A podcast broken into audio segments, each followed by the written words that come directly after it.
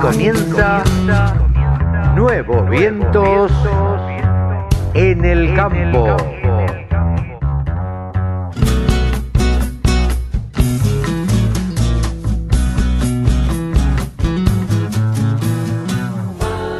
Hola, hola, hola, hola. ¿Cómo le va? Buenos días, buenas tardes, buenas noches. Aquí estamos en la radio del campo en una edición más de Nuevos Vientos.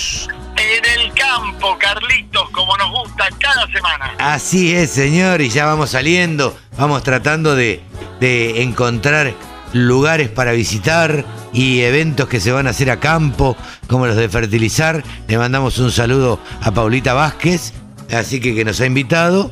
Y bueno, y ya andaremos por 25 de mayo y por algún otro lugar también. Yo le dije a Paulita, le pregunté, Pauli, ¿tengo que elegir uno? Me dijo, bueno, ¿cuál? No, no, si no tengo que elegir uno, voy a los dos, le digo. Tenemos unas ganas de salir, tenemos unas ganas de andar en auto, tenemos unas ganas de ver verde que no se, no se compara con nada. Pero bueno, acá estamos, arrancando una edición más de Nuevos Vientos en el Campo. Hoy te cuento, Cevita, te cuento, Cevita, y le cuento a la audiencia también, por supuesto.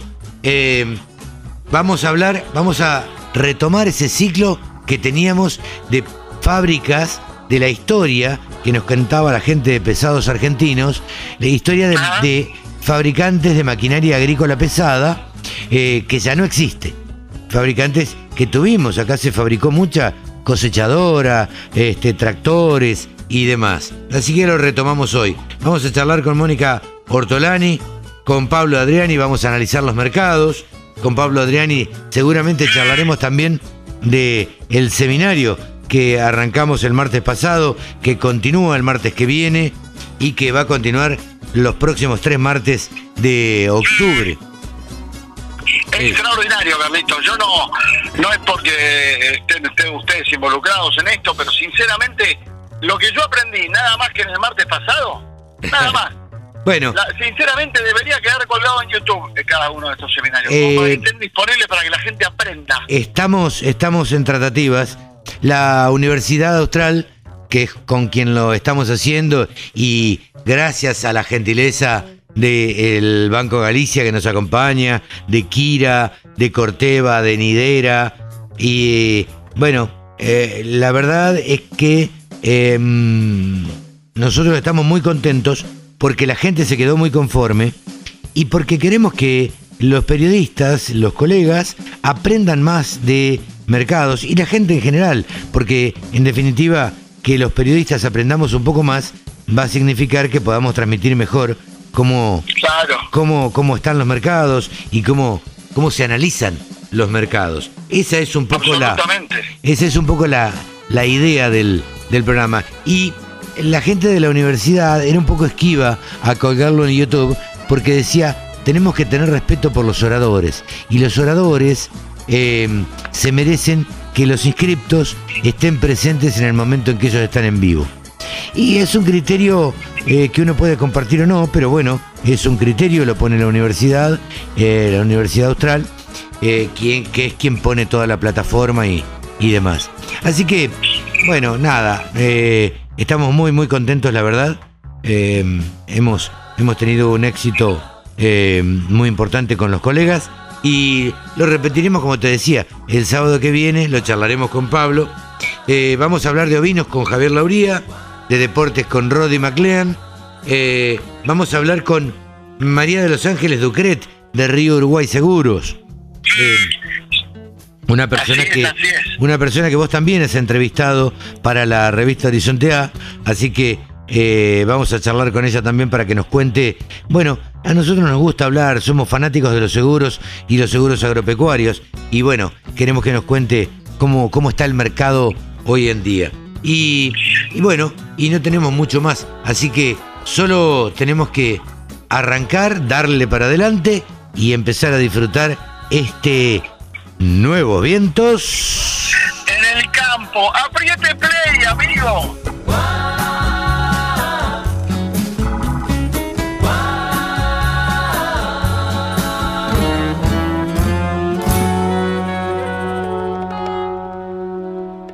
La radio del campo.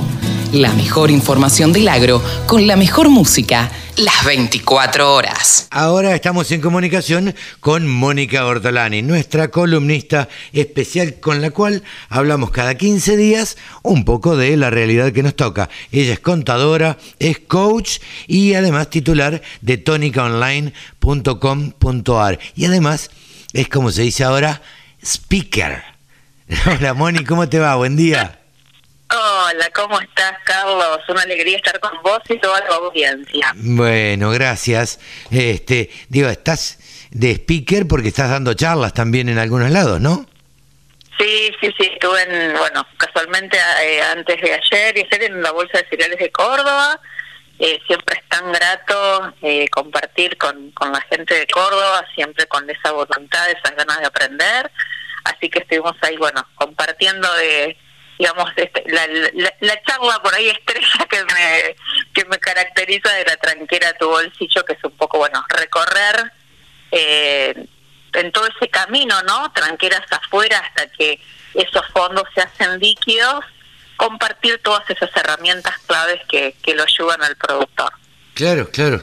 Eh, sí, que son de tanta utilidad. Ah, a mí me gusta preguntarte a vos, porque vos tenés la posibilidad de cada tanto, bastante seguido, de charlar con los productores agropecuarios. En estas charlas que das y demás, eh, estar cara a cara con el productor agropecuario.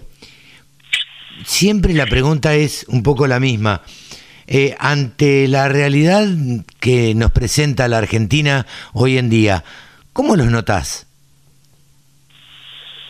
Esa sería la pregunta. Eh, ¿Están optimistas? Eh, ¿cómo, ¿Cómo los notas? Están desesperanzados y cansados. Es una realidad. Cuando vos hablas con ellos, el estado de ánimo, bueno, la verdad que no invita a ser muy optimista, ¿no? Ahora, a veces lo que también siento es que son las palabras eh, y que después en la realidad siguen invirtiendo, siguen dándole para adelante. ¿Es que les queda otra? Eh, porque se ama lo que se hace. Entonces, cuando se ama lo que se hace, creo que a veces hay mucha más emoción que razón, por decirlo de alguna manera, ¿no? De todos modos, eh, bueno, eh, la verdad que en estos 15 en estos 15 días que que no hemos conversado, Carlos, bueno, el tema del del, del maíz y bueno, un cierre de exportaciones que en la realidad se da, aunque no está eh, sí, no está blanqueado, digamos, ni no, está, está blanqueado, pero en la realidad es, es lo que hay.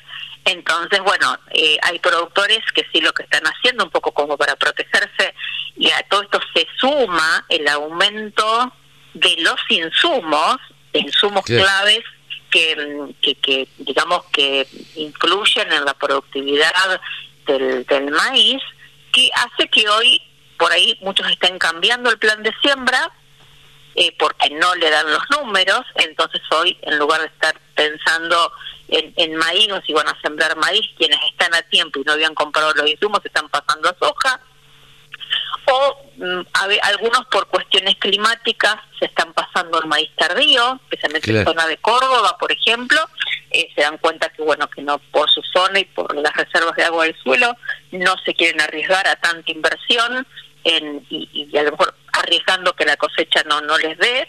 Entonces siempre el productor está viendo cómo esa inversión le puede sacar un poquito más el jugo, aun cuando sabe que más del 60% o el 65% de, de la rentabilidad se la lleva el Estado, pero hay, hay lugares que directamente van a ir a pérdida con, con maíz, con estos costos. Entonces, eh, muchos hoy están pensando pasar esa soja. Eh, y bueno, es así, el productor, eh, yo los admiro, la verdad que digamos, alguien con una mente más, por decir, empresaria, no se dedicaría a lo que se dedica, no se dedicarían al campo, si lo ven por ahí como, como negocio, ¿no? Porque es mucho la inversión, es mucho el rezar a ver si, si llueve o no llueve. Sí, sí, claro. Eh, bueno, de todos modos, yo creo que cuando llegas tranqueras adentro, ¿no? Cuando llegas a tu campo, ves ese horizonte, ves el sol, ves tu gente, tu equipo, los animales, el dar vida, el ver si se germinó o no la semilla. Bueno, es algo que, eh, viste que la medicina decía una cosa, es saber de campo y otra es ser de campo. Totalmente. Y, y es tan así, es tan así.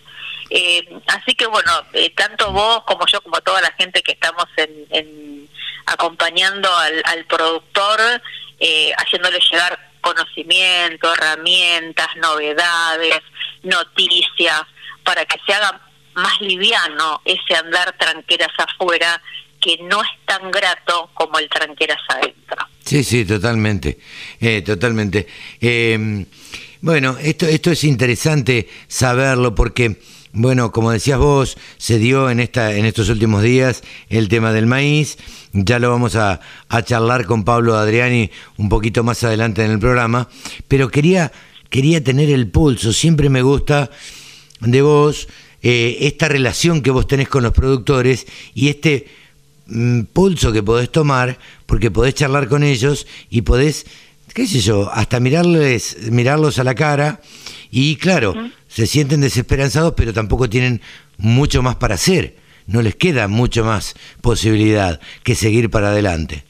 No, incluso te digo, muchos están buscando ser más eficientes, están invirtiendo en agricultura de precisión, están invirtiendo en análisis, eh, en análisis, yo no lo sé explicar con las palabras exactas porque son tecnologías que, imagínate, me superan, ¿no? Sí, sí, eh, análisis de suelo. No lo, sé, no lo sé decir bien, análisis de suelo, precisión planting en la, en la sembradora.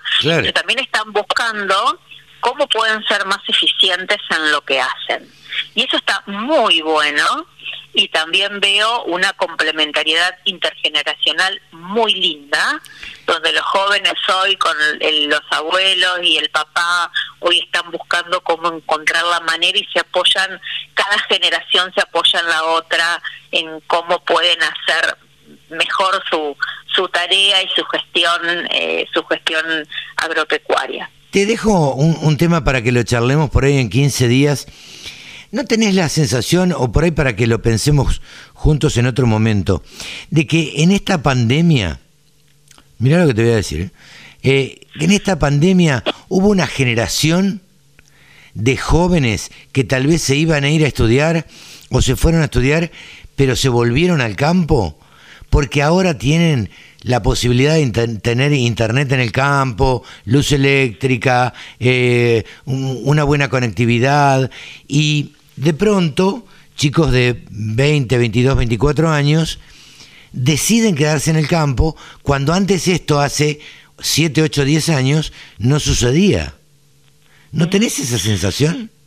Sí, sí, hay esa sensación y creo que un, un arraigo creo que quizás accidente hay mucho por hacer para una mejor conectividad, ¿no es cierto?, en, nuestros campos, que no en todas las zonas es tan factible, pero creo que esta pandemia nos permitió reconectar con la esencia, nos permitió reconectar más con los valores, eh, con, lo, con lo realmente importante. Sí, sí, ¿Mm? me parece que sí. Eh, me parece que por ahí ha pasado la cosa y dentro de todo lo que lo malo que ha traído la pandemia, eh, a veces hay algunas cosas rescatables, ¿no? Este, digo, esto... sí, sí, tal cual. es como como todo lo que nos sucede en la vida eh, muy bueno, no sé, de los momentos de felicidad, bueno, nos dan alegría, pero también aquellos que nos hacen tropezar un poquito, nos hace más humildes y nos hace valorar valorar más, ¿no? Y nos deja muchos aprendizajes. Así que, bueno, creo que les dejo una pregunta, a lo mejor a la audiencia, es qué te permitió esta, esta pandemia, lo que estamos atravesando, qué te ha dejado como aprendizaje para, bueno, transformarlo en el futuro. Claro, qué cosas positivas eh, ha traído todo esto negativo que le sucedió al mundo, digamos, ¿no? Totalmente, totalmente. Moni, muchas gracias como siempre por compartir este rato con nosotros. Gracias a vos, Carlos, y a toda la audiencia de Nuevos Vientos por el Campo. Un placer. Mónica Ortolani, coach y eh, contadora y titular de tonicaonline.com.ar. Toda la información del agro Todo el día, todos los días. La radio del campo. Saben ustedes que hace un tiempo nosotros hablábamos siempre de maquinaria pesada con la gente de Pesados Argentinos, con Esteban de León precisamente. Y ahora hemos retomado este ciclo de charlas para conocer la maquinaria pesada argentina. Hola Esteban, ¿cómo te va? Buen día. ¿Qué tal? Buen día, o buenas tardes, o cuando el momento que nos escuchen, Carlos. La verdad que un gusto volver a estar con la columna. Eh, sí, para nosotros también es un gusto y bueno, siempre hablamos antes de qué vamos a, charlar y, demás. Y habías preparado o habías traído un tema eh, que son unas pulverizadoras bastante originales, las Davilor. Sí, sí, sí. Sí, la verdad que sí. Eh, es una marca muy poco conocida, como para hacer una breve introducción. Eh, originalmente del sur de la provincia de Santa Fe, específicamente la ciudad de Venado Tuerto.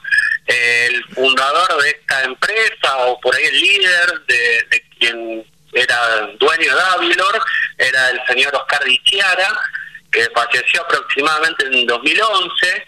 Eh, fabricaba unos pulverizadores que eran como aviones con ruedas, ¿no? Una especie de piper.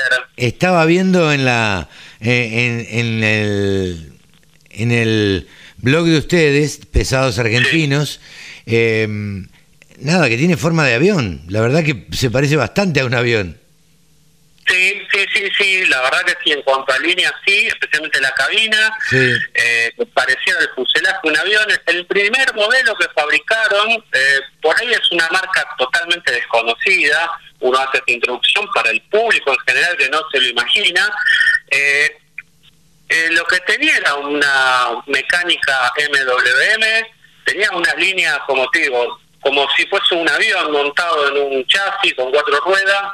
Se empezó a fabricar allá por la década de los 90 y el modelo era original, se llamaba en su momento. Tenía componentes mecánicos fácilmente conseguibles en el mercado, una caja Clark, diferencial Eaton, eh, después incluso lo que era el, el, color rojo, la verdad es muy distinguible, era el color de la empresa, y bueno, eh, se fabricaba por ahí de manera, viste, muy artesanal, como son todas estas empresas pymes, ¿no? Eh, sí, sí, sí.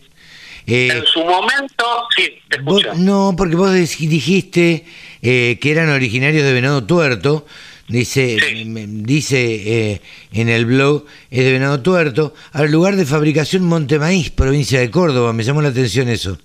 Sí, hay una segunda etapa, porque ahora ya lo voy a explicar.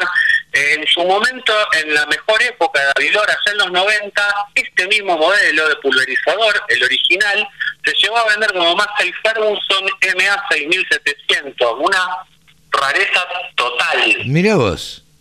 Por eso mismo, eh, incluso compitiendo con Placo, Metal Ford, con Traba, con quien se te ocurra, eh, es raro verlo como Massey Ferguson, pero bueno, se llegó a un acuerdo como Massey Ferguson hizo en la primera etapa de Alco, por ahí con Mancini, con tractores articulados, no nos vamos a meter con eso, bueno, aportando parte de la mecánica que utilizaban los tractores, como el motor Perkin o la caja de velocidades, Gavilor le fabricó exclusivamente a Massey Ferguson el mismo modelo original, como Massey Ferguson salía con todo el etiquetado, muy prolijo, que eso también lo hemos eh, hemos publicado en el blog. ¿Qué pasó después?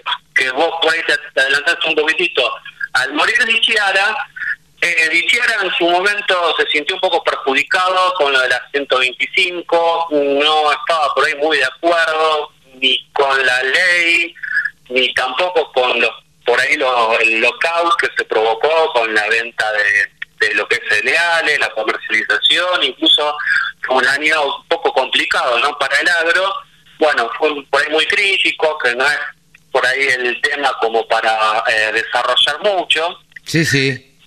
Tiempo después, bueno, esta empresa cierra sus puertas, pero eh, renace como Team Argentina, que es una empresa de Monte Maíz, la cual compra la marca, compra el herramental, todo lo que quedó abandonado de aquel momento y se lo lleva unos cuantos kilómetros al noroeste, o sea, a Monte Maíz. O sea, de Venado Tuerto, en Santa Fe, se muda a Monte Maíz la producción y por lo menos hasta hace no mucho tiempo la mantenía una cadencia de producción baja, ¿no? A diferencia Ah, de las grandes empresas. Si uno sigue acá en el blog, eh, ha- hablas a continuación, o hablan ustedes a continuación, de Davilor Team Argentina.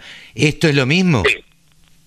Eh, sí, porque como te comentaba, eh, eh, Team Argentina lo que hace es comprar todos los activos que tenía Ichiara al fallecer, eso fue a remate, bueno, compraron todo lo del herramental, compraron la marca y se la llevaron a Monte Maíz. Eh, esto fue aproximadamente, y no me equivoco, allá por eh, mediados de 2013, una cosa así. Eh, pro- o sea, eh, siguiendo con la producción y con la idea de, de Ichiara. O sea, ¿Actualmente eh, esta fábrica está cerrada?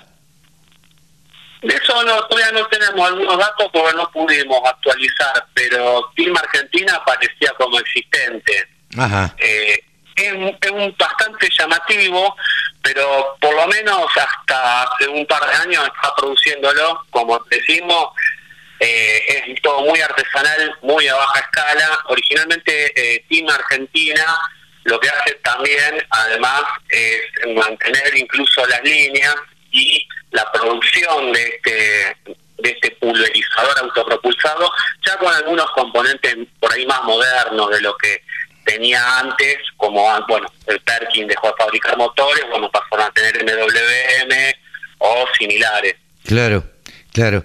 Bueno, hemos conocido una marca que prácticamente hoy no se ve en el mercado y bueno, eh, nos dedicamos en este tramo del programa que vamos a retomar cada 15 días a recordar marcas que eh, estuvieron vigentes en la Argentina y que se fabricaron pura y exclusivamente acá en nuestro país y bueno, nosotros desde pesados argentinos, con Esteban de León a la cabeza. Estamos recordando todo este tipo de maquinarias que ustedes también pueden encontrar si googlean y ponen pesados argentinos. Sí, eh, un brevemente déjame saludar tanto sea a Silvia como a Emiliano y a Matías, que junto a mí, en representación de ellos, hacemos pesados argentinos. Y una breve apostilla era medio inspirado en el Spra Coupé, que era un pulverizador de auto de la década del 80. O sea, tenía una idea de originalidad el Davilor, pero en el exterior había algo parecido. Bien, bien, bien, bien. Esteban, te agradecemos muchísimo todo este contacto con la Radio del Campo y nos vemos en 15 días, ¿te parece? Te agradezco muchísimo por el espacio y te mando un gran abrazo, Carlos. Esteban de León, de Pesados Argentinos, aquí en los micrófonos de la Radio del Campo. Todas las voces, todas las opiniones. La radiodelcampo.com. Ahora estamos con el gurú de los periodistas agropecuarios, analistas de mercados y consultor, Pablo Adriani. ¿Cómo te va? Buenos días. Buen día, Carlos, ¿cómo estás? Saludo a vos y a toda la audiencia de Radio del Campo, que cada vez son más los productores del interior que me dicen que te estamos escuchando. Sabés a mí, ¿no? vos sabés la- qué cosa rara, eh, están escribiendo a- al mail, al info arroba la radio del campo, y se comunican y piden música y piden esto y, y piden el otro. Y bueno, a mí me, me causa una gran satisfacción que, que se comuniquen y que estén en contacto con, con la radio. Lo importante para transmitir a la audiencia es que los contenidos. Hoy la diferencia entre una radio que esté a la vanguardia eh, y otra radio que esté de- haciendo radio por, por hacer los contenidos y, y- y la pasión que uno le mete al día a día a lo que está haciendo. No hay vuelta de hoja. Uno que después de tantos años de trabajo se da cuenta que siendo honesto con uno mismo y con la audiencia y con la gente, mostrándoles la pasión que uno tiene por los mercados, en el caso mío, Sí, sí. por Chicago. Yo siempre comento, antes de acostarme a la noche, voy a ver la computadora a ver cómo está Chicago. Me levanto a las 7 de la mañana, Claro. voy a ver la computadora a ver cómo está Chicago. Claro. O sea, es algo que uno lo tiene, que lo vive, y bueno, eso uno, eso uno lo transmite, ¿me entendés? No, sin duda. La- no, no se puede preparar, no, puede ser- no se puede hacer algo ficticio, ¿viste? No, totalmente. Eso lo transmite uno cuando habla. Entonces, por eso la tranquilidad de nosotros, que estamos eh, convencidos de la excelencia de los contenidos y, la buena información y la buena análisis de la información, ¿no? Vos es que yo tuve, a vos te habrá pasado lo mismo también, tuvimos mucha repercusión con el seminario para periodistas eh, de trading, eh, la verdad que organizado por la Universidad Austral y por una idea un poco en conjunto de, Pablo y, de quien les habla. Y la verdad es que tuvimos una repercusión muy grande, Pablo y yo. Noté en la primera charla, el primer martes eh, que se dio de, octubre, en, en esa en ese, esa primera, ese primer encuentro del seminario, la verdad que fue muy interesante. Eh, la exposición tuya estuvo muy buena, muy clara y con muchos datos que en lo personal desconocía. Y como uno quiere aprender y trata de, y se preocupa por aprender y por eh, actualizarse y por entender las cosas, la verdad que resultó muy, pero muy interesante. Sí, aparte, un poco el, la temática de la Universidad Austral, yo que estuve un poco en la cocina de los contenidos, es eh, dejar un poco la academia de lado. Y la Universidad Austral tiene una estrategia de, de, que más que profesores, en determinados eh, áreas y determinados cursos, ¿sí? Eh, la Austral quiere consultores, quiere empresarios, claro. quiere gente de carne y hueso que esté en el mercado, no un teórico. Lo que yo transmití en la primera reunión, que fueron unas pinceladas es lo que yo he vivido en los últimos 30 años, realmente, y, no está en ningún libro, o sea, transmití lo que, lo, que he conocido del trading en el mundo, en la Argentina, lo mismo que Ivo Sarkovic, que ahora vive en Ginebra. Ivo Sarkovic es ex Cargill igual que yo. Claro.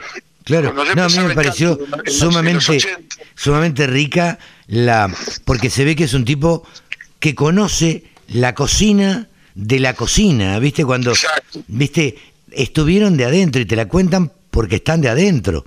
Entonces, decís, la verdad que ese tipo de testimonios, la verdad que bien vale la pena este, tenerlos. Y bueno, es recordar que en las cuatro, en las cuatro encuentros de este seminario eh, va a haber testimonios y testimonios de gente muy importante. Y mira, podemos hacer una excepción y, y ya que estamos en el aire, eh, que vos eh, en algún momento de la programación de hoy o ahora repitas tu correo electrónico y aquellos que se quieran inscribir eh, por haber participado, por ser oyentes de la radio del campo, le podemos dar derecho a la inscripción, aunque no sean periodistas. Tranquilamente. sean periodistas. Tranquilamente. Escriben a contacto arroba la radio del campo.com y automáticamente los inscribimos. Pónganle el asunto, nombre, apellido, eh, me quiero escribir y, nosotros nos encargamos de escribir. Totalmente, totalmente. Y después les va a llegar un correo con todas las coordenadas como para, para entrar ese día, este, el próximo martes, a, las 4 de la tarde. Pablo, eh, ¿cómo estuvieron los mercados esta semana? Mira, los mercados, yo no sé si esta frase la dije el viernes pasado o el sábado, perdón, el sábado en vivo. Eh, los mercados están, en modo corcho, o sea, ¿viste? Claro. Cuando vos vas a pescar y, y, dejas un corchito arriba y abajo está el anzuelo y están en modo corcho, o sea, la soja está en 3.50, podrán decir 3.48, 3.49, 3.50. Claro. número redondo. El trigo está firme en 2.40, 2.45, sigue firme va a seguir firme, hay una, demanda muy fuerte de trigo en el mundo. El maíz, bueno, el maíz tenemos ahí, eh, Carlos, una historia. ¿Qué pasó? Que, que, creo que le hemos anticipado nosotros, eh, y que este año se hizo pública, este, esta semana, perdón, esta semana. Vos sabés que nosotros veníamos diciendo que eh, el maíz tenía, estaba, estaba el boleto picado, o sea, tenía los días contados el maíz disponible. ¿Por qué? Porque ya había habido hace meses una especie de, de, convenio entre el Ministerio de Agricultura, la Cámara de Exportadores y los otros, los otros operadores de maíz, consumidores fundamentalmente, en donde la exportación se había comprometido a registrar 38 millones y medio de toneladas. Ajá de maíz, que es un, es, es, una, un nivel de exportaciones récord histórico en Argentina, y es una exportación que supera a Brasil y a Rusia como los segundos exportadores mundiales. Y Argentina pasa a ocupar en esta campaña 21-22, no sé si la 20-21 también, porque Brasil fracasó la cosecha, el segundo lugar como exportador mundial de maíz. Ah, mira bueno, la, industria, los exportadores llegaron a, registrar todo y ¿qué, ¿qué fue lo que pasó? Se hizo pública la noticia. Claro. Al hacer pública la noticia, el rumor era el gobierno cerró las exportaciones de maíz. No, no la cerró. Claro. No la cerró. Porque lo que hizo fue cumplir con, un convenio que había hecho entre todos los sectores, así como lo hizo con trigo en diciembre de 2020, para que no haya desabastecimiento, y para evitar una palabra que hace mucho daño en el mundo, que es la intervención de los mercados. Claro. Cuando un país interviene en los mercados, los compradores se le eriza la piel. Entonces, esto le hace muy mal a la imagen de Argentina. Entonces, bueno, al, conocerse la noticia, el mercado patinó, como quien dice, y era lógico. Pero por otro lado, la exportación ya tenía la panza llena. Claro. Ya había comprado todo el maíz y era cuestión de días que se retire o no. Con lo cual, la noticia es que baja el mercado, y yo había dicho acá, y estamos, eh, tenemos el archivo que lo resiste. Sí, sí, sí. Hace dos o tres semanas vengo diciendo, todo maíz arriba de 200 hay que venderlo. Claro, claro. El productor no lo vendió, ahora vale 195, 192. Perito para la vieja. Claro. Te eh, jugaste a eh, que suba más y ya los indicadores decían que iba a bajar, no que iba a subir. Claro, por eso ya todos los analistas, o al menos Pablo Adriani, estaba diciendo, miren, más de esto no le pidan al maíz porque de ahí en más va a entrar a bajar. Pero bueno. Claro, por, todo ya se conocíamos y que después sucedió. Por eso el mensaje a la audiencia, a los productores, a los operadores del negocio, distribuidores, acopiadores, ¿sí? es que en los mercados lo importante no es acertar. Lo importante es anticiparse, que es distinto. Claro, totalmente. Entonces, ese es el mensaje y bueno, esto forma parte del proyecto que vos conocés, que es el Faro Trading, que lo estamos desarrollando con el canal de YouTube. Así es. Está abierto el canal de YouTube, no tiene costo ni va a tener costo, pero estamos terminando la preparación de las de las solapas del canal, estamos armando un sitio web, el Faro Trading, para que los que estén interesados vean los servicios que, que estamos ofreciendo a los actores de mercado, y todo con el concepto ¿cuál es el concepto? Que el conocimiento no se vende, se, transmite, se transmite. claro, el conocimiento se transmite. Y yo desarrollé el Faro Trading porque a los sesenta y pico de años quiero transmitir todo lo que tengo en la cabeza. Claro. Porque de nada sirve ¿sí? que yo me lo lleve y no, y no le dé la oportunidad a los jóvenes, a las personas inquietas, a los que quieran progresar, no económicamente, sino desde el punto de vista empresarial, desde el punto de vista de, estar capacitado. Intelectual y del conocimiento, Pablo. Y dar un paso más, ¿viste? Dar, un paso más, porque eh, el, esfuerzo no es esfuerzo, es psicológico el esfuerzo, ¿viste? Esto es muy simple, Carlos, cuando, cuando vos estás, eh, el productor está en cosecha o está en siembra, ¿sí? Y, vos le decís, hacemos un Zoom de 15, 20 minutos. No, no, estoy sembrando. Y claro. Señores, no, no me mientan, señor. Ustedes no están sembrando, están sembrando el contratista, ustedes tienen un asesor que le controla la siembra. Entonces, no, no bloqueen la cabeza. Pues estoy sembrando, estoy cosechando tranquilo. ¿Entendés? Hay que saber y ahí es la diferencia entre un productor y un empresario. Totalmente, sí. Eh, hoy el, el, que tiene éxito en el campo es el empresario del agro. El empresario que está atento a todas. Mm. ¿Entendés? Está atento a todas. O sea, y, estar atento a todas. Yo he tenido muchas experiencias en el campo. Recorría mucho en la época que pre-pandemia viajaba mucho por el interior y cuando había yo soy de los analistas que cuando veo una cosechadora se mete en el camino de tierra paro al lado de la tranquera y me bajo. claro, Y hablo con el contratista, hablo con el si está el productor, ¿me entendés? Y qué tal cómo van los rindes, y qué escuchaste. Y ahí me entero a veces, ¿viste? estaba el productor, el dueño del campo, con el contratista. Eh, le digo, ¿qué está cosechando? Le digo, ¿cuánto rinde el trigo? Y cinco mil kilos. Bueno, qué, qué bueno. Escúcheme, ¿y usted sabe cómo está el mercado ahora? Me dice, no, no, no, no, quiero, estoy cosechando, quiero terminar la cosecha. Yo le sugiero que pare 10 minutos en el día. o, o cinco minutos, Claro. vea, vea lo que está el mercado, véalo, véalo nada más, véalo. O sea, me parece inconcebible que un productor que está cosechando trigo me dice, no sé cómo está el mercado porque estoy cosechando. Pero escúchame, estás cosechando trigo y no sabes cómo está el mercado de trigo, vos pensás que el mercado te va a esperar. ¿Qué pasa si hay un trigo a 300 dólares y vos estás cosechando trigo cuando lo terminas de cosechar vale 250?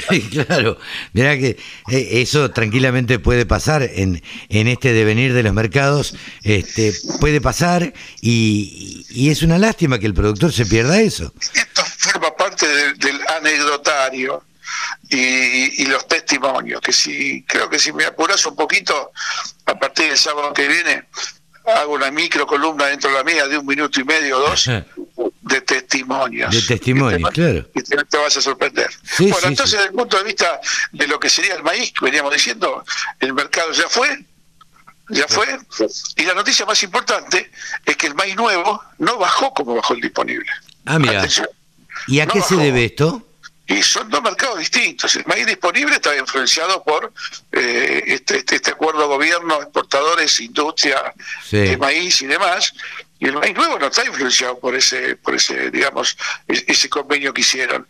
Entonces, ahora, ¿eso, ¿eso quiere decir que el mercado va a subir? No, no quiere decir que el mercado va a subir. Quiere decir que no tiene nada que ver la manzana con la pera. Claro. El, el- el efecto que tuvo la noticia fue sobre el maíz disponible que actuaba sobre ese mercado. Ahora, el maíz nuevo, ¿qué riesgos le veo yo?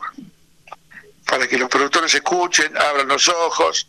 El riesgo que yo le veo es que después del 14 de noviembre, el gobierno, gane o pierda, va a estar medio obligado a subir las retenciones de trigo y de maíz al nivel que le permite la resolución que lo firmara eh, el 10 de diciembre del 2019 Alberto Fernández, de que tiene potestad para subir tres puntos la retención de trigo y de maíz sin necesidad de pasar por el Congreso. Apa. Acá estás tirando un titular, Pablo. Sí, pero esto, esto, esto es una cuestión de, de sentido sentido común, ¿no? O sea, porque nosotros que estamos en este negocio eh, es sentido común. Yo te digo una cosa, reserva del Banco Central cada vez más, más bajas. Más baja. Sí. Llegando al 14 de noviembre, cuando no sé si llega con, con, con 100 dólares en la reserva. Vencimientos de Club de París y Fondo Monetario Internacional eh, en, en enero, 7 mil millones de dólares. claro. Escuchaste bien, ¿no? El gobierno va a necesitar plata, pero a, a morir. Claro, primero va a necesitar cerrar un acuerdo con el fondo antes de fin de año. Sí. Y segundo va a rascar el fondo de la olla. Y sí. Esto es cuando uno hace un, ¿viste? un, un caramelo para el flan y, y lo rascas en el fondo del caramelito al final. Eso está rascando el gobierno, porque 3% de maíz son 220 millones de dólares, 3% de trigo son 150 millones de dólares. No quiero subestimar los dólares, porque tanto a vos y a mí, Carlos, Sí, con, un sí. millón de dólares, con un millón de dólares nos conformamos. No, no, ni hablar, y con menos también. Pero Entonces, y por menos también. Entonces, esto que va a recibir el gobierno, son 200, 300 millones de dólares, es, es pero para el gobierno es una fortuna. ¿Por, por qué? Porque la opción es nada. Entonces, en esa hipótesis de que el gobierno suba las retenciones de trigo y de maíz, más allá de qué haga con el tipo de cambio, si va a haber un desdoblamiento cambiario, si va a devaluar o no, implica una baja en el precio del maíz y del trigo de 7, 8 dólares por tonelada. claro. Lo Entonces ahí está un poco la, ahí está la perlita. Yo tengo maíz marzo a 194, claro. menos 7, eh, 186, 187. Sí. Entonces yo puedo vender a 194, aseguro precio, aseguro dólar, y si el gobierno sube las retenciones, los 7 dólares que va a bajar en el mercado, yo no los voy a perder. Claro, es no un ejemplo. te aseguras. Es un ejemplo, es un Sí. ejemplo. Ahora bien, señor productor y los que nos escuchan, ahora bien, esto vale para hoy, sábado. Sí, sí. Mañana, mañana, el gordito de Norcorea aprieta el botón y hay una, una, una, una guerra nuclear, explota todo por los aires. No sé si me entiende lo que le digo. No, no, ni hablar. Un imponderable, un cine negro eh, o cualquier cosa eh, puede pasar. Eh, nadie nunca se está exento de eso, con lo cual eh, los mercados pueden cambiar porque son absolutamente dinámicos. Pero bueno, hemos tenido una clase magistral, como diría yo, eh, este, de Pablo Adriani, con estos tips que vos tirás así, porque vos acabás de dar todo un titular. Vos estás diciendo, Pablo, que el gobierno prácticamente se va a ver obligado a aumentar las retenciones de trigo y de maíz. Exactamente. Eh, y esto es para que lo tengan en cuenta. Eh, Pablo, ¿nos despedimos hasta la semana que viene? Hasta la semana que viene, que tengan buena semana y bueno, eh, están pasando el fin de semana largo, muchos de, de los que están en Capital Federal, como en mi caso, con mucho tráfico el viernes, ayer, y el lunes pienso que va a ser lo mismo. La vuelta va a ser bastante. La vuelta el, el, lunes a la noche va a ser terrible, con mucho cuidado. Pero bueno, pueden venir escuchando la radio del campo. Pablito, nos despedimos hasta la semana que viene. Gran abrazo. para todos. Adiós. Pablo Adriani, el gurú de los periodistas agropecuarios y consultor ha pasado por los micrófonos de la radio del campo. Todas las noticias, toda la información. La radiodelcampo.com. Una de las cosas que queríamos comentarles aquí en Nuevos Vientos en el Campo por la radio del campo es que nos llega una información del Instituto de Promoción de la Carne Vacuna Argentina, donde Adrián Bifaretti y Eugenia Brusca hicieron un estudio, unos, un relevamiento de qué eslogan prefieren los argentinos para la carne vacuna. La mejor carne del mundo. Este es el eslogan que, eh, bueno, en este país, dice el informe, la Argentina es un país carnívoro. Sin embargo, el enamoramiento del argentino por la carne necesita revalidarse a cada instante, sobre todo teniendo en cuenta que el habitante típico de estas pampas ya no es más la persona que no puede disfrutar un domingo si le falta el asado. Hoy, el argentino típico y el joven argentino en particular posee una identidad compleja y fragmentada que hace que, entre otras cuestiones, se plantee, por ejemplo, una vida mucho más flexitariana, con una conducta alimentaria que contempla una disminución paulatina del consumo de carnes.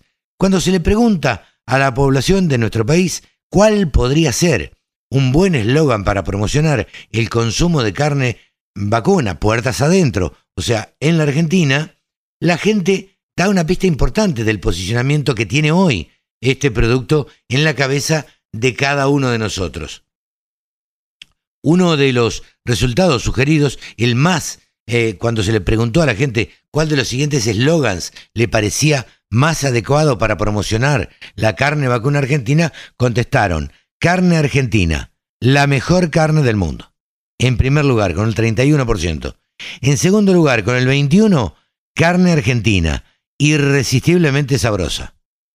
En tercer lugar, con el 18%, carne argentina, carne de verdad con el 15% en cuarto lugar, carne argentina, naturalmente saludable, con el 8% carne argentina, mi preferida desde siempre.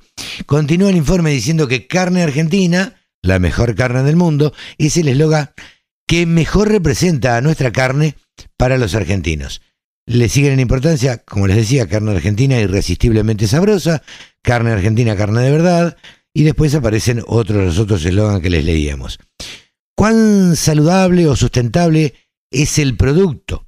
¿Y cuánto juegan las preferencias de la gente por, por este producto? Empiezan también a estar en el radar de en los consultados. Esto se hace un poco más patente cuando el análisis hace foco en las generaciones más jóvenes. Para los centennials, que poseen entre 16 y 24 años, el sabor como atributo de calidad no está tan arraigado en las generaciones como en las generaciones de más de 50 años y tienen en cuenta, en cambio, la autenticidad del producto. En el caso de los millennials, 25 a 34 años, valoran más lo natural y lo saludable. Las redes sociales constituyen hoy en día un entorno en que las diferentes grietas eh, que existen en el país aceleran o atenúan sus dinámicas de crecimiento y en ellas se dirime el futuro de hinchas de fútbol, de equipos rivales, de adversarios políticos, de antivacunas, de provacunas, en definitiva, los unos y, los otros. Así que, bueno, eh, este informe está revelando em, lo que opinan hoy eh, los pobladores o, la población de, de la Argentina. Las redes sociales moldean y mucho lo que la gente le demanda a los alimentos. Y en este marco, las investigaciones realizadas por el IPCBA demuestran que siente de cada, perdón, demuestran que siete de cada 10 argentinos piensan que las redes sociales tienen alta incidencia en las elecciones alimentarias de los jóvenes. Eh, finalmente, este estudio eh, finaliza diciendo que está claro que todo esto respalda a la carne y que le da enorme fuerza para mostrar su verdad y mostrar la otra campana. Igualmente en un marco de respeto y no debiendo entrar eh, en ninguna conversación para dar entidad a conflictos estériles, las plataformas sociales constituyen un territorio que le es hostil y que justamente el espacio de aquellos que difícilmente vayan a cambiar su opinión y en quienes ni siquiera existe una remota posibilidad de que vuelvan a comer carne, entrar a debatir o discutir con ellos significaría una postura no inclusiva por parte de la carne por no respetar sus posturas o puntos de vista. La gente no quiere hoy a empresas, gobiernos, actores, periodistas e influencers que no sean inclusivos. Esto termina diciendo este informe que prepararon el ingeniero agrónomo Adrián Bifaretti, el jefe de departamento de promoción interna del IPCBA, y la licenciada Eugenia Brusca, asistente del departamento de promoción interna del Instituto de Promoción de la Carne Vacuna Argentina. ¿Qué eslogan prefieren los argentinos para la carne vacuna? La mejor carne del mundo. La mejor forma de trabajar es escuchando la radio del campo. Ahora estamos en comunicación con Javier Lauría, el periodista que más sabe de ovinos en la Argentina y que por supuesto trabaja en Canal Rural, en el Grupo Guarino y bueno, y tiene la amabilidad y la gentileza de contarnos siempre de qué, eh, cómo, cómo, cómo está el tema ovino. Hablábamos la semana pasada de Argentina ovina. Hola Javi, ¿cómo te va? Carlito, qué placer saludarte. ¿Cómo andas? ¿Cómo anda todo? Ah, pero perfecto. 10 puntos. Bárbaro como el país. Eh, tenía ganas de tenía ganas de charlar y que nos contaras de las charlas EMIO, porque ya se vienen. Sí, así es. La verdad que muy entusiasmado, trabajando un montón. Última charla EMIO de este año. Eh, y ya nos vamos preparando, nos vamos enfilando a todo lo que se viene, porque hay muchos remates por delante, muchos eventos y y la verdad que tenemos que estar atentos a todo lo que se viene, pero felices, felices de esta última charla. Qué bueno, contanos, adelantanos un poquito a ver cómo, cómo va a ser, qué, qué va a suceder en esta, en esta próxima charla. Que es, primero, ¿cuándo es? El martes 12 de octubre a las 18 horas. O sea, eh, después del fin de semana largo, el martes a las 6 de la tarde nos prendemos a, a YouTube, a Instagram, a, a dónde? en ahí eh, previo se pueden suscribir para participar de los sorteos y a partir de las 18 horas ya empezamos a transmitir, quizás unos minutos antes, eh, con toda la transmisión y ahí vamos a tener todo en vivo, inclusive para que puedan hacer preguntas eh, en esas charlas en forma simultánea cuando estén en vivo o compartir algunos datitos, algunas inquietudes mientras nosotros vamos entrevistando. Ok, eh, yo te conozco, conozco cómo trabaja la gente eh, que rodea a Alfredo Guarino, a Candela, eh, a, todas las chicas, y sé que preparan con mucho entusiasmo y con mucha seriedad todo este tipo de, eventos que, hacen. Contanos qué, qué han preparado para esta oportunidad. ¿Se puede adelantar? Sí, por supuesto. Tres temas que, que son importantísimos y todos se basan en la misma premisa despertar inquietudes, que esa es la premisa de estas charlas, despertar inquietudes, despertar ideas, buscar soluciones a problemas frecuentes que a veces uno, por toda la vorágine eh, diaria del campo, no la ve, o no se enteró, o no lo sabe, y quizás hay cosas que son innovadoras y son interesantes. Y en esta ocasión hay tres temas. Uno que me parece fundamental es certificaciones. Cada vez las lanas, en este caso, cotizan mejor las que están certificadas, las que vienen de, de orígenes, en el caso de Australia, sin mulesing, que es esa operación tan, tan mala que hacen en Australia, que es una operación muy dolorosa para los animales, y lo que buscan es una certificación. Y esas lanas con certificaciones cotizan mucho más. Entonces me parece que es un tema interesantísimo y en nuestro país esas lanas también son muy buscadas, inclusive en Uruguay también se buscan lanas certificadas y eso lo pagan. Así que ya... ¿Quién certifica esas lanas, Javi? vos tenés diferentes entidades que, que certifican. De por sí ya el programa Prolana es una certificación que te garantiza que ese lote es de esa finura, que tiene ese porcentaje de materia vegetal, en el caso cuando hay, por ejemplo, provincia de Buenos Aires, que tiene un largo de mecha tal, que tiene una resistencia a la tracción, o sea, de cuando vos traccionás una hebra o un grupo de hebras que resista X cantidad de fuerza. Eh, esa es la primera certificación que se hace, que es Prolana. Ahora, ya cuando hablamos de certificaciones tipo RWS, por ejemplo, tenés agrupaciones que se encargan de eh, certificar y también tenés agrupaciones, y esto es lo interesante, que se encargan de establecer los estándares y por ello vamos a estar hablando con eh, Richard Fenton, que es de OBI 21, que entre otras cosas lo que hicieron junto con el Instituto Savory, que es el instituto que está en Australia y trabajan en todos los temas que tienen que ver con regeneración, todo lo holístico y certificaciones, eh, dieron a conocer eh, estándares para certificar lanas, por ejemplo. Así que ah. OBI 21 presente. Bien. Eso por un lado. Bien, después hablabas vos en un principio de despertar inquietudes. A ver, ¿de qué se trata? ¿De, fomentar eh, la, la crianza de ovinos o no? ¿O entiendo mal? Sí, no, no, no, despertar inquietudes con todo lo que tiene que ver con ovinos, en el caso de la certificación, de buscar eh, cómo mejorar y buscar una rentabilidad mayor con lo que uno genera. Y, y ser más buscado porque si tenés un producto de mayor calidad y una certificación de esa calidad, es más probable que te busquen. Eso es en cuanto a lo que es certificaciones. Después el otro tema que a mí me, me apasiona y la realidad es que me costó muchísimo, muchísimo encontrar una persona que, que lo esté llevando a cabo, que no me hable solo de la teoría, sino también de la práctica, es sobre forrajes verdes hidropónicos. Ajá, mira vos. Qué es un tema Es un tema muy interesante. ¿Por qué?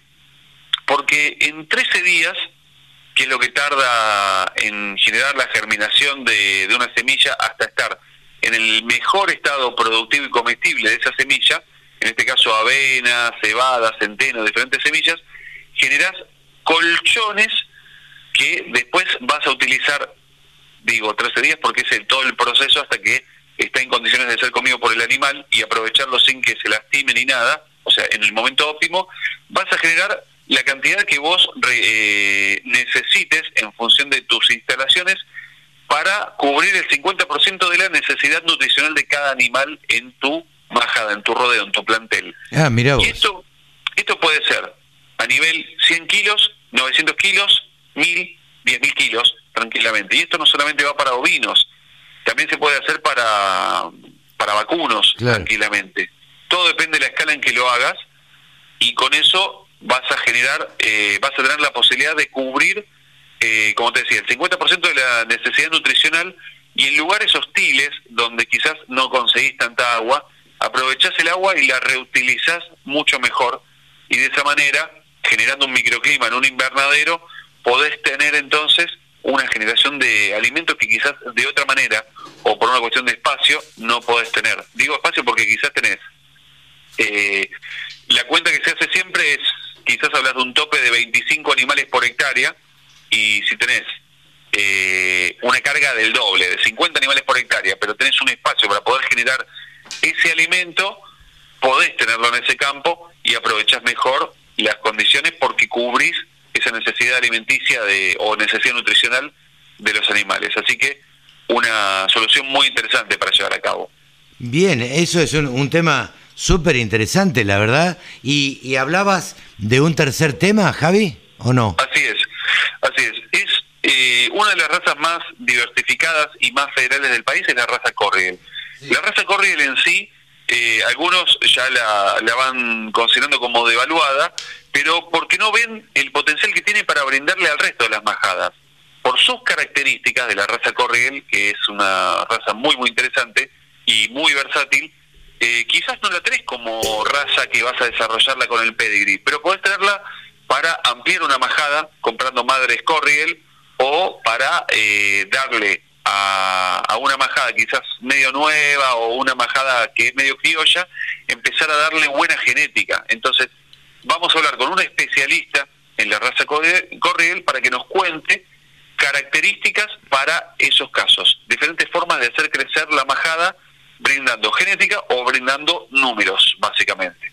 Reiteramos entonces, martes a las 18, las charlas eh, entre mates y ovinos, EMIO, ¿no? Exactamente, así es, es el acrónimo, las siglas de entre mates y ovinos, efectivamente. Bien, eh, vamos a estar todos prendidos ahí porque la vimos la charla anterior, eh, seguramente estaremos, bueno, acompañándolos desde, desde, desde el otro lado de la pantalla y les deseamos la mayor de las suertes.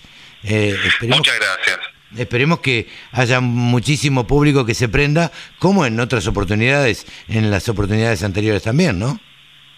Sí, la verdad que nos entusiasma mucho porque mm, lo que buscábamos era generar un espacio donde eh, sirva también para mostrarse, para darse a conocer, por eso también brindamos un espacio a, los que publicitan eh, y que se concentre mucha información y la realidad es que no queremos estar diciendo siempre lo mismo. Entonces buscamos ir abordando diferentes temas a partir de las inquietudes que nos plantea el público. Esto es algo que el público nos dice, quiero saber cómo solucionar esta, esta problemática. Y allí es donde trabajamos nosotros con estas charlas. Siempre el público va marcando la tendencia de qué es lo que, lo que quiere. Así que bueno, te deseamos la mayor de los éxitos, les deseamos a todo el equipo el mayor de los éxitos. Y si te parece, Vamos a los precios de carne y lana. Les cuento que esta semana en el mercado de lana australiano se trabajó con una oferta de 37.350 fardos, de los cuales se comercializó poco más del 89%. Recordemos que al cierre del periodo anterior se habían inscrito para estos días 42.100 fardos. Venimos de ya varios meses con inconvenientes de logística y esto complica un poco la salida de los containers con los fardos que se llevan hacia los diferentes sectores como China y Europa, así que esto de alguna forma frena un poco lo que es la demanda. Por otra parte, también están buscando lo que son lanas certificadas y eso es lo que logra valores en cuanto a algunos lotes especiales, sin duda alguna. Las mejoras se pronunciaron y se dieron con mayor frecuencia eh, cuando se fueron subastando lotes de lana finas. Cuando estamos hablando ya por encima de las 26 micras, ahí se perdió algo de terreno. En cuanto a números, Analizando con respecto a la zafra del año anterior, a esta misma altura estamos hablando de un 32% más en la cantidad de fardos, en la oferta total que se viene acumulando desde el inicio de esta zafra 21-22. Vamos a hablar ahora de valores para lo que es la lana en nuestro país en el sistema CIPIM, así tenemos las referencias de estos días y tenemos entonces que las lanas de 17 micras 60% de rinde, esto es lana patagónica, 8,24 la preparto y 7,96 la posparto, la de 20 micras 55% de rinde, 3,95 y 3,86, 24 micras y media 60% de rinde, 2 dólares con 82 y 2,78 y 27 micras cruza patagónica con 55% de rinde, 1 dólar con 57 centavos. Cambiamos ahora de lanas, hablamos de lanas no patagónicas. Y acá tenemos la de 20 micras eh, con 60% de rinde del peine, menos del 3% de materia vegetal, 4,36, del 3 al 5% de materia vegetal, 4,14 y del 5 al 7% de materia vegetal, 3,56.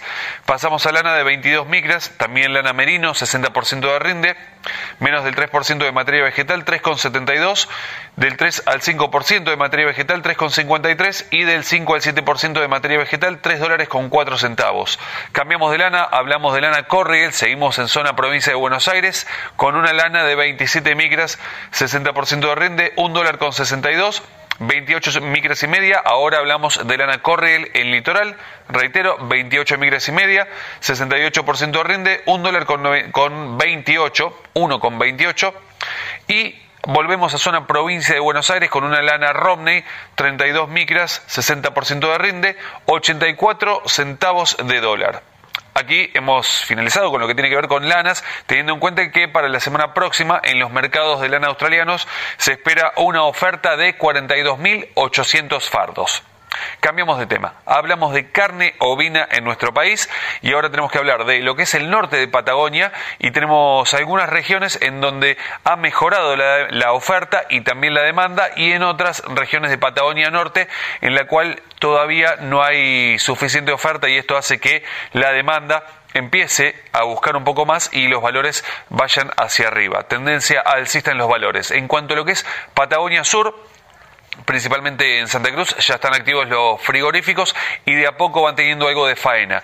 La restricción de pasturas en todo lo que es Patagonia complica en algunos casos y eso hace que se aceleren algunas salidas y en otros casos que lo que se consiga es lo que viene de establecimientos de engorde. En cuanto a lo que es la región centro-norte de nuestro país, ahí tenemos ya eh, la actuación de varios invernadores que empiezan a adquirir y de alguna forma activan el comercio en otras instancias y eso hace que mejoren los valores. Y por otra parte, mayor oferta y mayor demanda, una mejora en los valores. Así que vamos ahora a los números para tener las referencias así ya un poco más tangibles.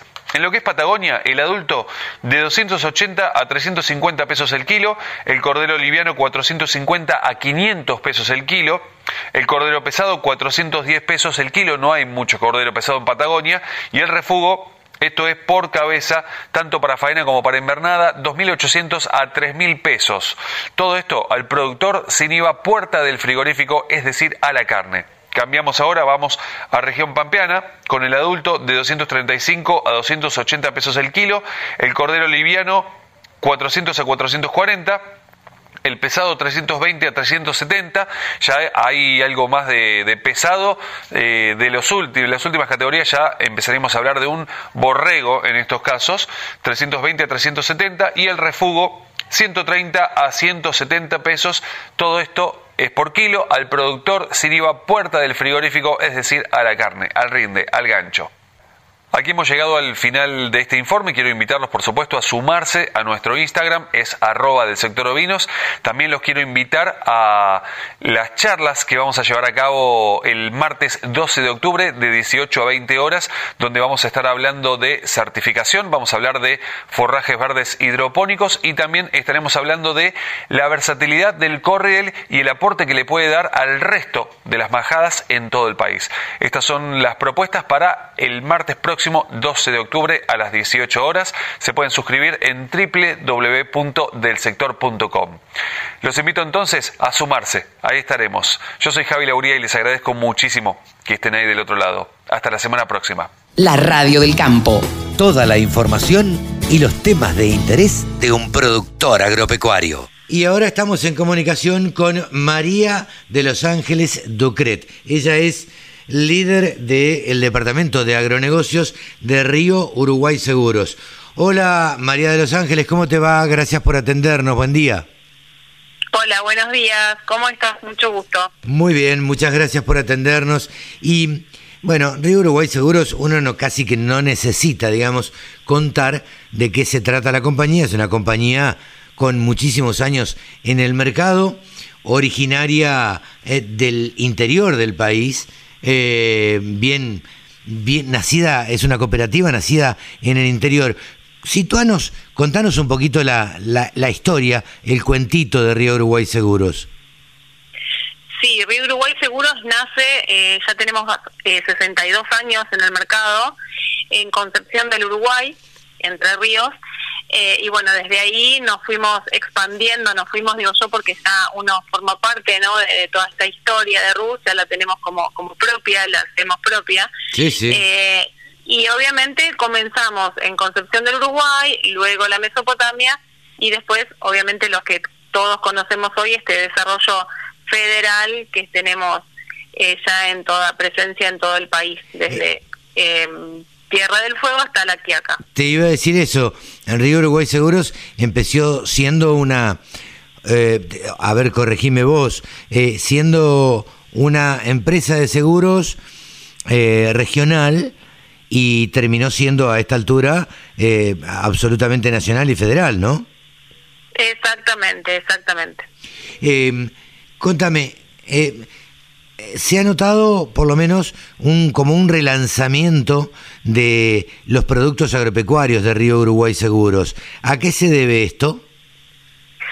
Sí, nosotros estamos, siempre estuvimos comercializando los productos vinculados al sector, sobre todo productos de, de granizo, ¿no? Hacia los productores agropecuarios, agrícolas, eh, pero bueno, dada la necesidad de, o, este nuevo contexto ¿no? en el que estamos viviendo y hemos atravesado por, por la cuestión todos conocidos que es la pandemia, obviamente entendemos que, que la recuperación del país va a estar dada por la, injerencia de, del sector agropecuario y obviamente la gran demanda de alimentos a nivel mundial.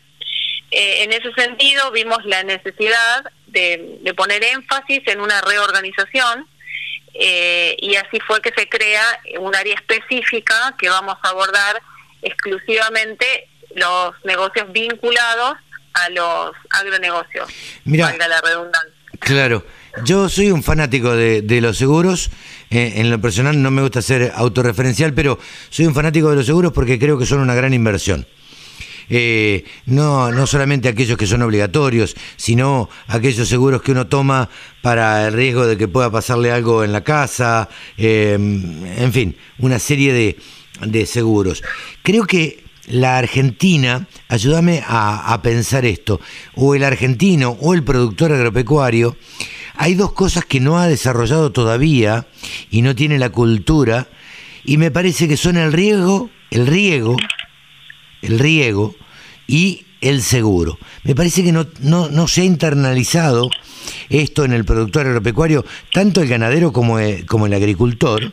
Eh, eh, el agricultor, fundamentalmente, eh, para, para, extender sus zonas de, de producción, instaurar el, el riego, y, y, de toma, y no está muy del todo acostumbrado a tomar seguro. De a poquito es como que va avanzando, eh, pero no toma todavía eh, con... con no, no sé cómo, cómo, cómo expresarlo, pero no es muy proclive a asegurar su cosecha. Sí, sí, sí, efectivamente creo que hay acá dos cuestiones. Una es cuestión de lo que refiere al riego, propiamente dicho, entiendo que si bien se genera una necesidad, hay una cuestión real que tiene que ver con los costos de implementación ¿no? de los equipos de riego, así que eso creo que, es un tema no menor a tener en cuenta. Y respecto a los, a los seguros sobre los cultivos, eh, focalizándonos ya obviamente en cultivos, em, creo que tampoco hay que hacer como una generalidad no eh, a nivel país. Creo que hay regiones donde está muy desarrollado, como puede ser las zonas de de centro norte, centro oeste, perdón, de Córdoba, algunas zonas de Santa Fe, Buenos Aires, sí por ahí Entre Ríos está un poco más retraído, pero creo que tiene que ver un poco con eso, con, con que hay que empezar a, a reeducar respecto de la importancia del seguro, de la importancia de protección del capital y realmente tomar conciencia de los riesgos a los que está expuesto, ¿no? Que obviamente tenemos eh, los cultivos a cielo abierto, con lo que eso implica a nivel de riesgo. Así que creo que, haciendo un mapeo general, eh, creo que hay que entender por las diferentes zonas, ¿no? Eh, los distintos niveles de conciencia aseguradora. Claro. Eh, te pregunto, María de los Ángeles, ¿tienen seguros para la agricultura? Uno cuando piensa en seguro agrícola habla en general de granizo. Pero entiendo que hay otro, otro montón de riesgos que son capaces de cubrir todas las compañías y Río Uruguay Seguros también no está exento, ¿no? Sí, tal cual. Efectivamente, si bien el core del negocio, eh, lo que es agro, tiene que ver más que nada porque obviamente la matriz productiva de nuestro país es el sector primario y es un país agroexportador, eh, hacemos foco en lo que son los seguros de granizo para las producciones extensivas. Pero desde el punto de vista del análisis que nosotros estamos abordando a partir de la creación del equipo, es poner al productor agropecuario en, un, en el centro de un ecosistema y desde ahí empezar a comprender todos los vínculos, relaciones y riesgos a los que está expuesto y en función a eso ofrecer no la mejor propuesta aseguradora a medida. Eso va a tener que ver con la actividad que realiza, teniendo en cuenta, eh, saliéndonos un poquito de lo que son seguros agrícolas, eh, posicionándonos en ganadería, podemos tener un seguro, por ejemplo, para el ganado propiamente dicho, podemos tener eh, una cobertura de escape de hacienda que por ahí no es muy eh, no está muy instrumentada en el mercado, pero bueno, a veces porque, como bien decís, el productor agropecuario no sabe que, de la existencia o, o del riesgo que existe por tener los animales en el campo. Así que hay un sinnúmero de oportunidades para poder asegurar no solo la, la cosecha, ¿no? sino también otras actividades y también todo el capital que lo rodea y la gente que está empleada en las actividades rurales, que no es un dato menor tampoco. Claro, claro. Ahora, cuando decís escape de Hacienda, ¿te referís a robo? No, no, no, me refiero a que, por ejemplo, eh, vos tenés un animal en un, en un corral, en, en el campo, en un lote, sí. y se, se, te salta el alambrado, por ejemplo, y estampida se vendría a ser que se te escapa y produce un accidente, por ejemplo, eh, con un auto, bueno, eso hoy tendría una cobertura. Ajá, ah, mira han pensado en, en esa posibilidad también. Eh, Exactamente. Te, te pregunto, Rus, Río Uruguay Seguros, eh, leía por ahí que tiene un compromiso con la sustentabilidad. ¿Cómo, ¿Cómo hace la compañía para llevar adelante todo esto? Sí, nosotros tenemos eh, un compromiso puertas hacia adentro, un fuerte compromiso con la sustentabilidad, tanto puertas hacia adentro como hacia afuera en sus tres dimensiones, eh, social, económica y ambiental. En ese sentido, hemos lanzado ya productos de movilidad sustentable, productos vinculados a la equidad, equidad de género. También tenemos productos que se están comercializando en los sectores más vulnerables, eh, de, pequeños centros urbanos, ¿no? eh, microseguros para los sectores, digamos, estos que te mencionaba. Y también en lo que respecta a los seguros agrícolas o vinculados al sector, eh, tenemos promociones específicas para aquellos productores que puedan certificar eh, buenas prácticas y compromiso con el medio ambiente. Ah, mira, ajá. Todo esto eh, lo hacen a través de, productores, ¿no es cierto? De productores de seguros, sí, sí. Sí, de productores de seguro. A eso me, me, refería. Digo, el, el, la cadena, digamos, el, primer eslabón de ustedes son los productores de seguros. El productor agropecuario se contacta con un productor de seguros. Sí, sí, sí, exactamente, o se contacta con nosotros en forma directa o, por algún canal y nosotros derivamos al productor de seguros. También tenemos una línea de venta digital, porque de hecho somos digitales, hasta ahora estamos trabajando en forma remota y vamos a seguir haciéndolo. Eh, somos una empresa digital Ah, es decir, que tenemos distintos canales de atención, pero siempre incorporando al productor asesor, que obviamente es nuestro socio estratégico. Ok, ¿y, y ah, tienen algún seguro especial eh, que tengan en cartera para lanzar en el próximo tiempo para el sector agropecuario o, o van a seguir con las coberturas tradicionales? No, en realidad siempre estamos, o sea, permanentemente estamos en búsqueda de la innovación, es nuestro desafío constante, ¿no? Entender un poco las problemáticas y qué, en qué podemos innovar, ya sea en incorporación de tecnologías o en innovación de productos. En esta campaña estamos largando un seguro paramétrico para sequía, eh, para soja y maíz tardío. Eso es, es, nuevo para esta campaña y también hemos hecho algunas modificaciones o incorporado modificaciones a los seguros ya tradicionales de granizo, como por ejemplo la, el adicional de helada con el deducible por lote y no por área como perdón por área y no por lote como lo comercializábamos. Eso es una mejora interesante a la, a la hora de, de liquidar un siniestro. Y obviamente estamos también eh, con un producto silo bolsa seguro que en alianza con otras empresas que son IOF y Prosegur hemos desarrollado un, producto completo. Y en esas líneas vamos a seguir trabajando en, en, dar distintas soluciones, de ya sea de incorporación, como te decía, de tecnología, o creación de nuevos productos, o inclusive mismo mejorar los que ya tenemos. Está bien, están pensando en, en función del productor, se están poniendo en la cabeza de los productores agropecuarios y viendo qué necesidades tienen.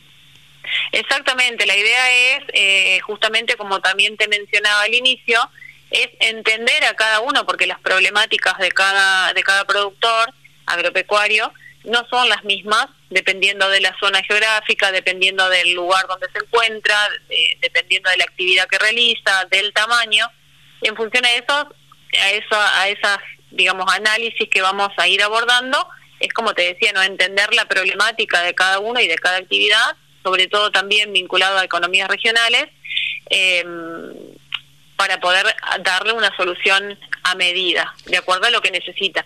En esa línea de economías regionales también me, me omití también comentarte que para esta campaña también estamos lanzando al mercado un seguro para la zona nuestra donde donde tenemos eh, presencia, no, sobre todo entre ríos, que es la producción citrícola. Ah, mira. Por último te pregunto, María de los Ángeles, eh, ¿Ustedes cubren también o, ofrecen seguros de maquinaria agrícola? Sí, sí, sí, efectivamente, dentro del paquete que podemos ofrecer eh, tenemos distintas alternativas para cubrir toda la maquinaria, no solamente las cosechadoras, sino el capital expuesto a las distintas labores de, del campo. Me preguntaba porque esto debiera ser tomado como un vehículo, digamos, ¿no? ¿O no? Sí, sí, como un vehículo, pero con sus particularidades, porque es eh, una, un vehículo que está cumpliendo en algún momento una, una actividad específica, una función específica que es hacer cosechar, fumigar, entonces requiere un análisis y una cobertura diferente a lo que sería, por ejemplo, una camioneta. Sí, una camioneta o un auto, sí, sí, sí. Bárbaro. Bueno, hemos aprendido un poquito más y hemos eh, nos hemos enterado en qué en qué anda Río Uruguay Seguros, Rus Seguros, que ahora también tiene su departamento o eh, esta, esta parte de Rus Agro, que, bueno, de la cual estás al frente vos, María de Los Ángeles Ducret. Así que muchísimas gracias por atendernos y a disposición desde la Radio del Campo. Bueno, muchísimas gracias a ustedes y bueno, tengan buen día. Muy buenos días. María de Los Ángeles Ducret, líder de agronegocios de Rus Agro. La Radio del Campo. Única emisora con programación 100% agropecuaria. Carne Argentina, producción, consumo y salud. Seminario del IPCBA para los jóvenes de la cadena productiva. Miércoles 20 de octubre. Online y gratuito. Mitos y verdades de la carne. Alimentación saludable. Los nuevos consumidores. Bienestar animal. Ganadería regenerativa. Reserva tu lugar. Cupos limitados. Informes e inscripción en www.ipcba.com.ar o al WhatsApp 54 911 44 15 8189. El periodista deportivo de la Radio del Campo, el periodista deportivo de Nuevos Vientos en el Campo se llama Rode MacLean y ahora está con nosotros. Hola Rode, ¿cómo te va? Buen día. Hola Carlos, ¿qué tal? ¿Cómo estás? Espero que vos también tengas un buen día eh, y como siempre estoy acá para dar la mejor información deportiva tanto de esta semana como de la semana que va a venir. A ver, contanos qué tenemos para este fin de semana. Fútbol, seguro. Sí, este fin de semana tenemos eliminatoria sudamericana, juega la selección, pero el fútbol local no para tampoco. Así que te cuento un poco de cómo va la fecha. Número 15 del campeonato local. Va a abrir Sarmiento de Aldo Civi hoy a la una y media de la tarde. Y después, cuatro menos cuarto, tendremos a Patronato que recibirá a Racing. Y seis de la tarde tendremos el partido entre Banfield y River Plate Seguido de ese partido tendremos a Boca Juniors contra Lanús, sin duda uno de los partidos de esta fecha. El domingo nos reservamos eh, el campeonato local, no va a haber campeonato local porque juega la Argentina contra eh, Uruguay este domingo, ocho y media de la noche, así que vamos a tener un partido interesante. Argentina-Uruguay es un clásico sudamericano. San Lorenzo Colón seguirán la fecha este lunes 5 menos cuarto de la tarde. Independiente y Gimnasia cerrarán la fecha 7 de la tarde. El fútbol este- tradicional se juega hasta el sábado y a partir del lunes. Claro, el domingo se reserva para el partido de la selección argentina y continúa el lunes, obviamente, eh, porque todos vamos a estar prestando atención a la selección. Una selección argentina que va a recuperar la fecha número 5 que no se pudo jugar en su momento eh, debido a la pandemia. Entonces se recupera una de la jornada número 5 que Argentina va a disputar contra Uruguay. Y eh, esta semana tuvimos acción en la Copa Argentina. Godoy Cruz se enfrentó a Tigre en los cuartos de final de la Copa Argentina y Godoy Cruz se llevó la victoria por 1 a 0 con un gol de Martín Ojeda a dos minutos del final. Un partido bastante ajustado y que ya se van definiendo lo que son los semifinalistas, que ya tenemos tres de ellos, uno es Boca, el otro es Talleres de Córdoba y el que mencioné hace un rato, Godoy Cruz. Y este miércoles 9 y 10 de la noche vamos a tener partido entre Argentinos Juniors y San Telmo, que es el último partido de cuarto de final y va a definir el cuarto semifinalista de esta Copa Argentina. Bien. ¿Tenemos automovilismo este fin de semana? Justamente iba a ir con eso.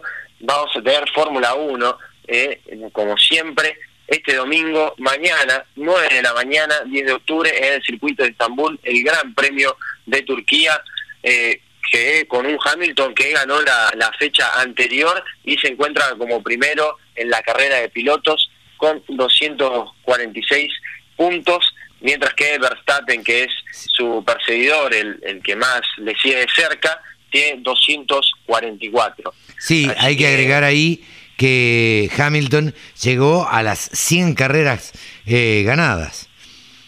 Claro, es verdad, es verdad, me, me olvidé de ese dato, la verdad que llegó a 100 carreras ganadas eh, en el circuito de Fórmula 1, así que sin dudas eh, un récord para Hamilton y una suma importante para su carrera. No, no, sí, ¿qué te parece? Importantísimo, se cotiza mucho más el, el piloto. ¿Y me ibas a decir algo más de automovilismo? No. No, no, ya, te iba ya a pasar al perfil de esta semana. Ah, mira vos. ¿Qué perfil trajiste? A ver, ¿cuál es el recuerdo que tenemos en esta semana?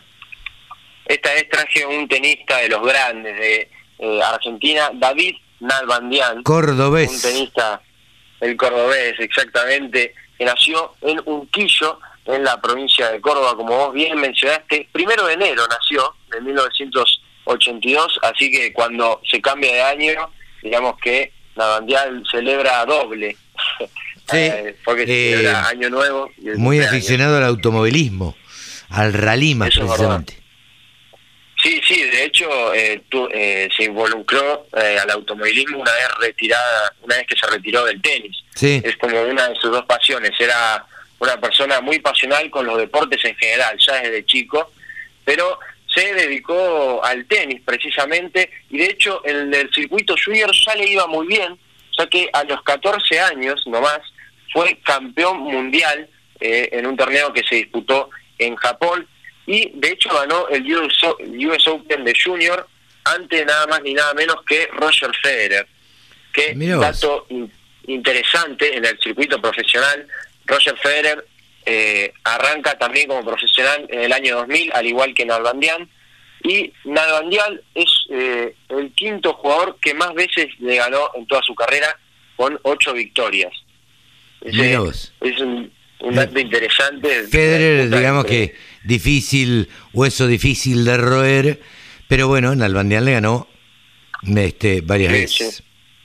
Ocho victorias es un número importante ante Roger Federer, que es considerado como uno de los mejores y para muchos el mejor de la historia. Pero Sin duda, ya sin duda. queda debate de los espectadores.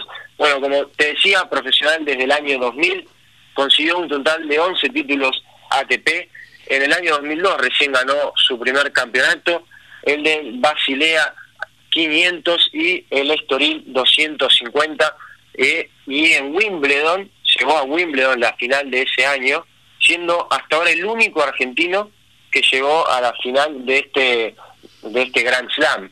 Eh, es el Lamentablemente. Gran Slam de Wimbledon, eh, es sobre césped, es una cancha rapidísima y la verdad es que los argentinos nunca se han destacado eh, en, eh, en césped, siempre mm, eh, en polvo de ladrillos.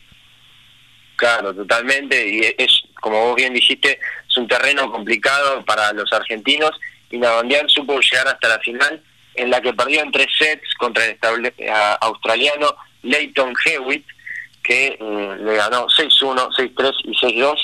Pero eh, un dato interesante de que es el único argentino que llegó a disputar una final de Wimbledon.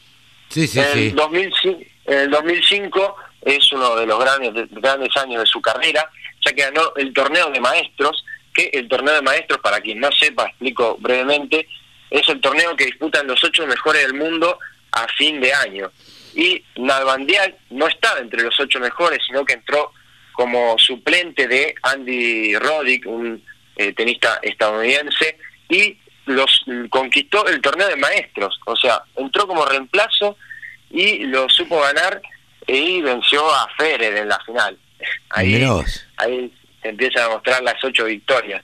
Y se convirtió en el segundo argentino en ganarlo, mientras que el primero fue el gran Guillermo Vilas, que lo consiguió en el año 1974. En el año 2006, semifinal del Australian Open y Roland Garros es lo más lejos que llegó en los Grand Slam. Y después, en el año 2007, consiguió dos grandes títulos, consiguió el Master 1000 de Madrid y el Master 1000 de París, con la particularidad de que en el Master de Madrid venció a los top 3 de ese momento, que eran Nadal, eh, Novak Djokovic y Roger Federer. En su camino a conquistar el título, venció a los tres mejores jugadores de ese momento y probablemente de, de la historia, el gran Big Three. Sí, sí, Después, una, una locura. Después, en el año 2008, conquistó el Buenos Aires ATP 250 y el eh, ATP 250 de Estocolmo. Ya para el año 2013 consiguió dos títulos más, pero no tan relevantes en su carrera. Finalmente el año 2013 es el año de su retiro y se retiró en la rural haciendo un partido de despedida en el que jugó un single contra Rafa Nadal y después hicieron un partido de dobles en el que hizo dupla con Pico Mónaco, en donde se enfrentaron justamente al español Rafael Nadal y al serbio Novak Djokovic. Así que ese fue el perfil de David Nalbandial, uno de los grandes tenistas de, de nuestra historia, que a pesar de que no ganó un Grand Slam como profesional, eh, sin dudas lo mereció, ya que llegó a la final de Wimbledon y llegó a las semifinales de, por ejemplo, la Australian Open y Roland Garros, como mencioné anteriormente. Sí, seguro, un gran tenista, pasional, un cordobés que, que tuvo muchos reveses y muchas eh, lesiones también a lo largo de, de su carrera pero supo sobreponerse, era es un tipo con una resistencia increíble, eh, impresionante como, corría toda la cancha, eh, siendo un, un, este, un ser humano de una talla muy importante, porque es muy, muy alto, creo que mide más de 1,90, eh, y la verdad es que un jugador excepcional. La verdad que gracias por habernos, eh, Rode, habernos traído este recuerdo y bueno, te esperamos la semana que viene, si, si está disponible. Siempre. Sí, sí, totalmente. La semana que viene estaremos con otro perfil, con nuevas noticias deportivas como siempre. Y le mando un saludo a vos, Carlos, y a toda nuestra gente. Espero que tengan una buena semana de mucha felicidad y mucho deporte. Sí, fin de semana largo que vamos a disfrutar.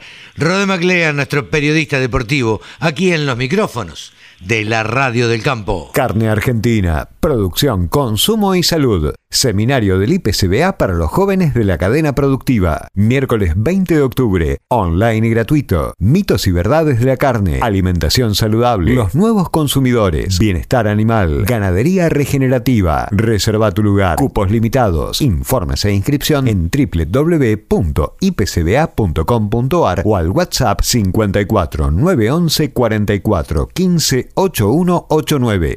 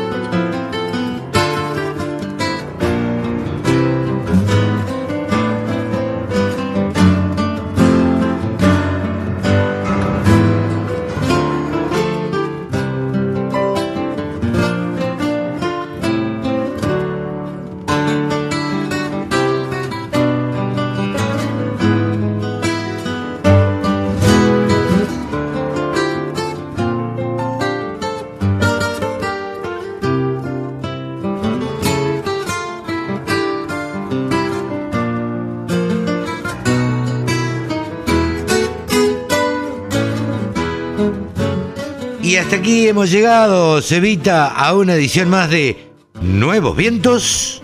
En el campo. Claro que sí, por la radio del campo. Eh, nosotros nos volveremos a encontrar el sábado que viene, si Dios quiere. Y si usted nos quiere escribir, si vos nos querés escribir, contacto arroba laradiodelcampo.com. Reitero, repito, digo de nuevo, contacto arroba laradiodelcampo.com.